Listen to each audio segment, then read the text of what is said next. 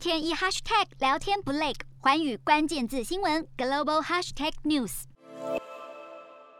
美国中情局 CIA 新一波的人才招募，特别强调是要中文人才，招募领域包括外语、科学、科技、工程，也就是除了有专精的专业领域，还要懂中文，那将是一项很大的加分。经过二十年来针对伊斯兰恐怖分子的军事行动，据说 CIA 内部情报主管认为，美国有必要回到传统的谍报情搜技术，尤其是针对中国，所以中情局需要更多会说中文的人来加强谍报技术投资。中国一直被 CIA 认为是一个硬目标，不管是透过数位或者人员吸收来从事间谍工作，都很难渗透。所以，CIA 正在调整人才招募培训的政策，希望能够吸收到长期专精于特定地理区或议题的人力，来应应中国挑战。中情局局长伯恩斯就曾公开受访时说到，中国、俄罗斯还有伊朗都是美国不能够忽略的反恐挑战。如何招收会讲中文的人才，也成为华府情报界的当务之急。四大公投，人民做主，民意风暴来袭，政府如何接招？锁定十二月十八日晚间十点，有凭有据看台湾特别节目《决战四大公投议题》，独家剖析，就在环宇新闻 YouTube 频道直播。